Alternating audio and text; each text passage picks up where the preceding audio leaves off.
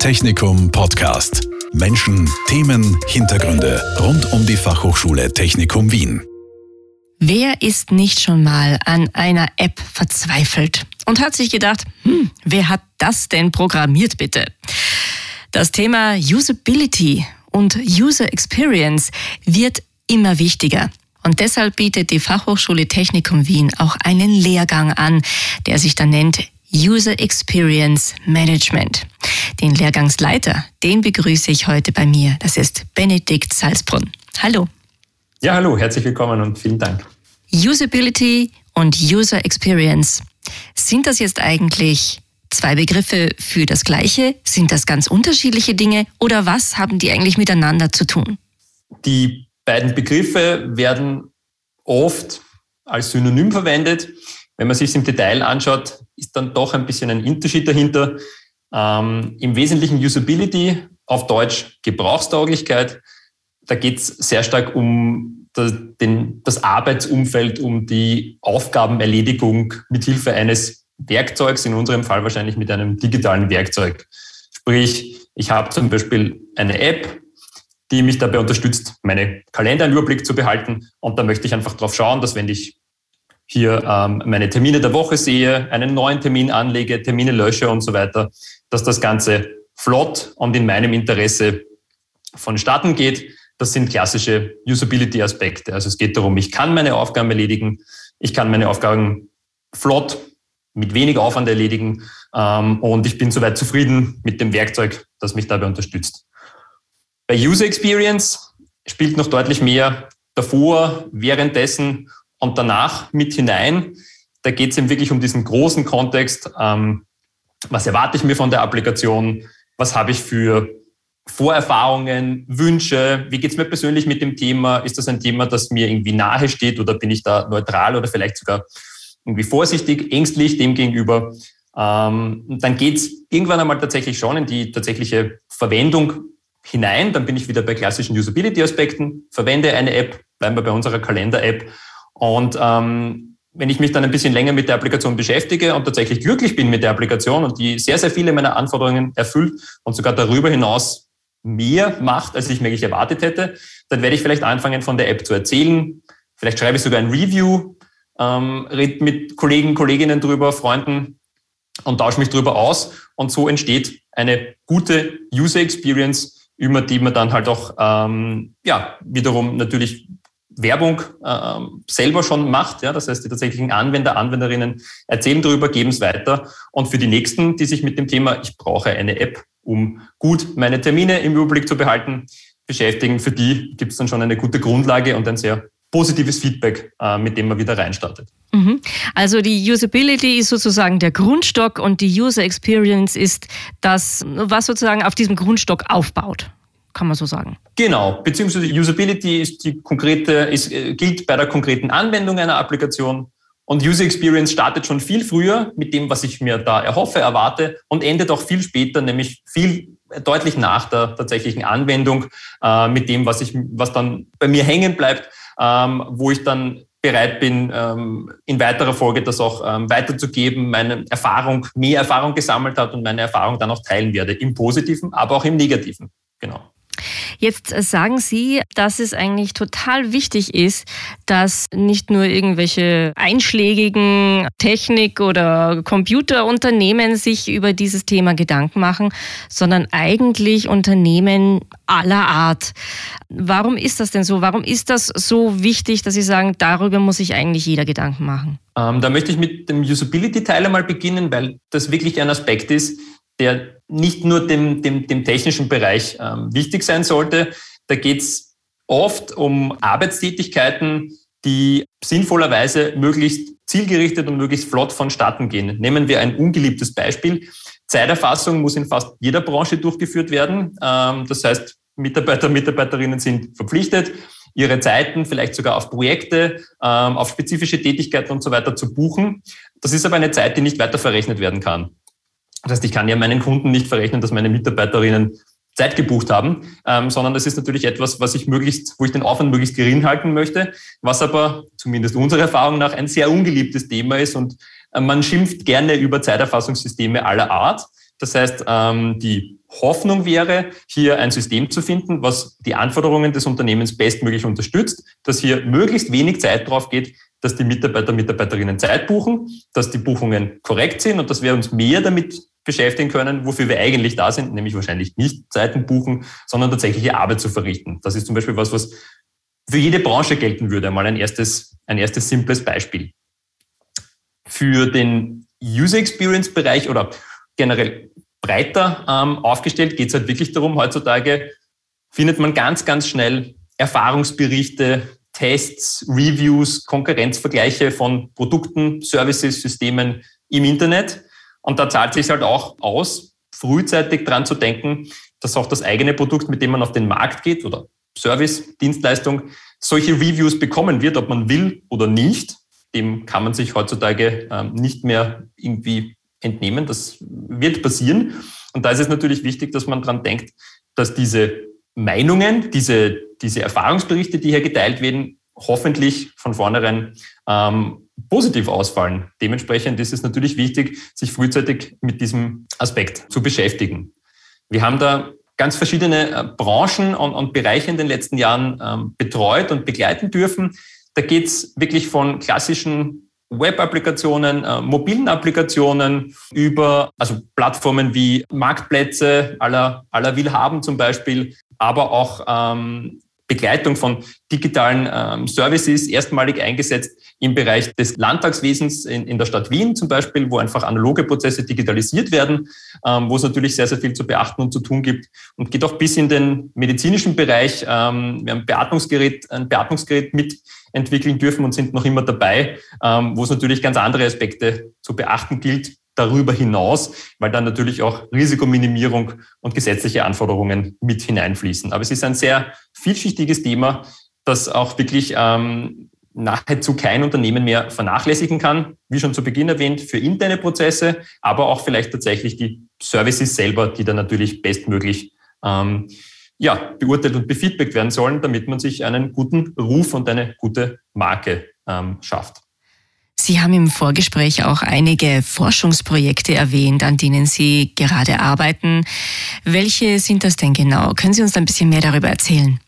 Ja, natürlich ist auch Forschung in dem Bereich ganz, ganz wichtig. Ähm, aktuell sind wir ähm, sehr intensiv im Energiebereich äh, in der Forschung beschäftigt, weil einfach äh, viele Teilbereiche des Energiesystems ähm, mittlerweile bis zu den Endanwenderinnen gelangen. Das war bis vor ja, einigen Jahren nicht so wirklich Thema. Da ist salopp formuliert, fast schon nur noch der Strom aus der Steckdose gekommen und einmal im Jahr die Jahresabrechnung.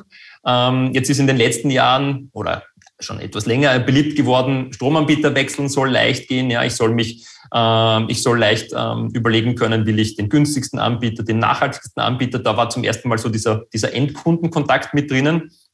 Und jetzt geht es vor allem in letzter Zeit ganz stark darum, ähm, es wurden die gesetzlichen Rahmenbedingungen geschaffen, dass es Bürger- und erneuerbare Energiegemeinschaften gibt. Das heißt, ich kann mich zusammentun mit meinem, äh, mit meinem Wohnhaus, mit den anderen Parteien meines Wohnhauses oder mit meinen Nachbarn ähm, oder da im Umfeld einen kleinen Kreis ziehen und wir können gemeinsam Energiegemeinschaften gründen. Und das ist natürlich ein Thema, wo sehr, sehr viel Chancen bestehen, aber wo viel Forschung auch notwendig ist, wie jetzt der Themenbereich oder der ganze Sektor Energie auch tatsächlich an unter Anführungszeichen normale Bürger, Bürgerinnen ähm, gehen kann und die da auch mittun können als Zeuger, aber tatsächlich auch einfach als Konsumenten. Also ich kann mich einfach als Konsument mittlerweile nicht mehr nur noch bei den namhaften Anbietern als ähm, Energieerzeuger anmelden, sondern eben auch bei Bürger- und erneuerbaren Energiegemeinschaften. Aber da muss natürlich auch Vertrauen geschaffen werden und das muss auch ja, muss einmal die Runde machen und muss entsprechend benutzerorientiert entwickelt werden und eine gute User Experience bringen. Da sind wir sehr stark in der Forschung aktuell im Projekt Digital Energy for All zum Beispiel beschäftigt. Das wird von der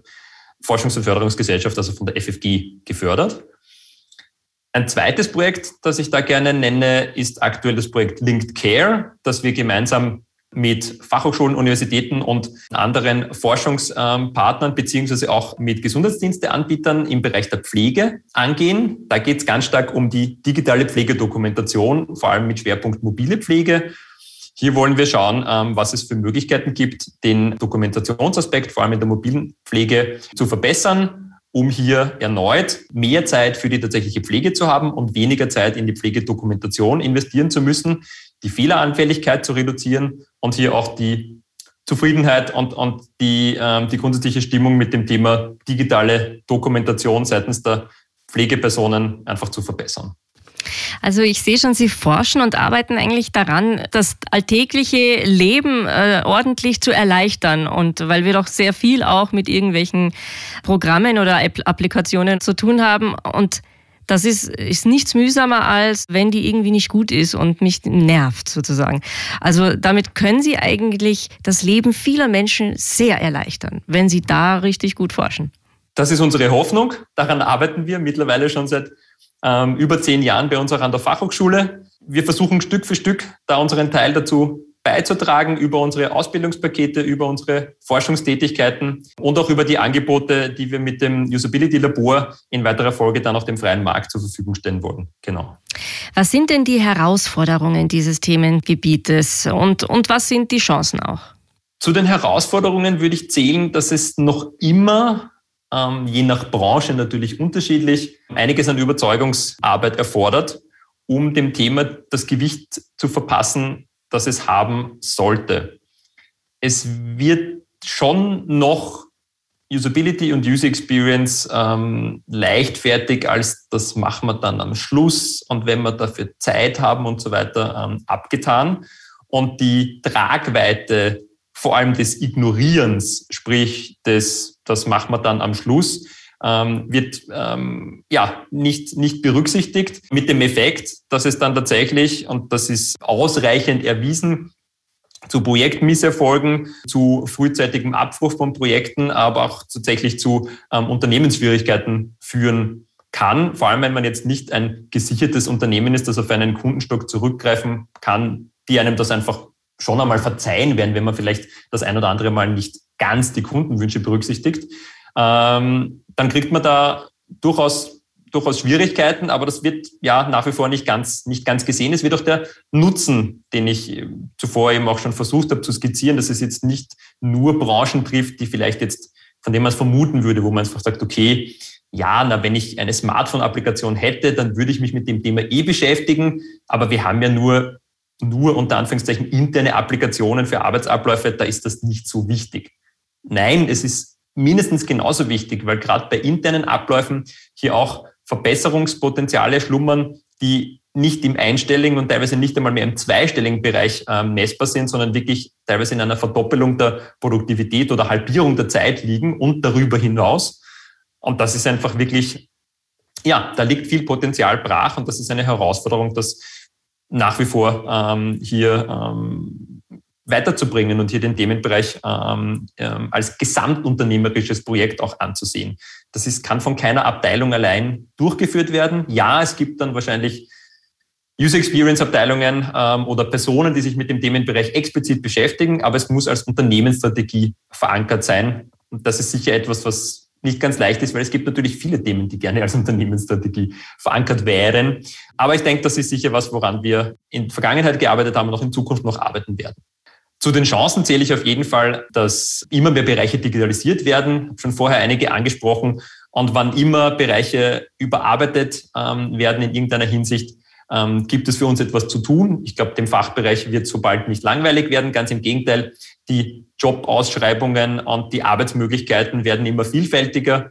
Zum Beispiel im vorher genannten Energiesektor wird sich noch viel mehr tun. Das heißt, hier tut sich ähm, ein, ein, ein ganz neuer Arbeits- und Tätigkeitsbereich auf, wo wir wirklich uns wie Sie auch gerade vorher gesagt haben, einfach noch das Leben noch, noch besser machen können und tatsächlich auch zum Beispiel uns dem Thema Nachhaltigkeit, Klimawandel, ähm, Ressourceneffizienz widmen können, weil wir einfach gute Systeme haben, die uns gut unterstützen oder auch Menschen begeistern können, bei etwas mitzumachen, weil die Services, Produkte, Dienstleistungen über eine gute User Experience verfügen und wir hier einen bestmöglichen Einstieg schaffen. Mhm. Und wie kann ich denn zum Beispiel in meinem Unternehmen dieses Thema Usability, User Experience etablieren? Haben Sie da ein paar Tipps für uns parat? Also es gibt Gott sei Dank, das ist was Schönes an dem Fachbereich, ähm, sehr, sehr viel freies Material online zur Verfügung, wo man sich kostenlos einlesen kann. Auch sehr gut aufbereitetes Material. Ich würde sagen, auf der einen Seite kann man wenn man sich das einmal ähm, schnell, auf die Schnelle anschauen möchte, zum Beispiel die sagenumwobenen Usability-Heuristiken von Jakob Nielsen einfach mal schnappen. Die findet man online, indem man Usability-Heuristiken eingibt. Das sind so zehn simple Regeln, wo man sich bezüglich des eigenen Systems und Services äh, einmal überlegen kann, okay, beachten wir die, kümmern wir uns um die, die bieten einen, einen, einen schnellen Einstieg so zum Thema Checkliste, wenn man so möchte, beziehungsweise auch für digitale Applikationen wenn man eben ähm, gerade im App-Bereich tätig ist, ähm, gibt es die sowohl für den Android als auch den iOS-Bereich die UX-Guidelines ähm, der jeweiligen Hersteller, frei verfügbar, ein großer Katalog, auch mit vielen Beispielen.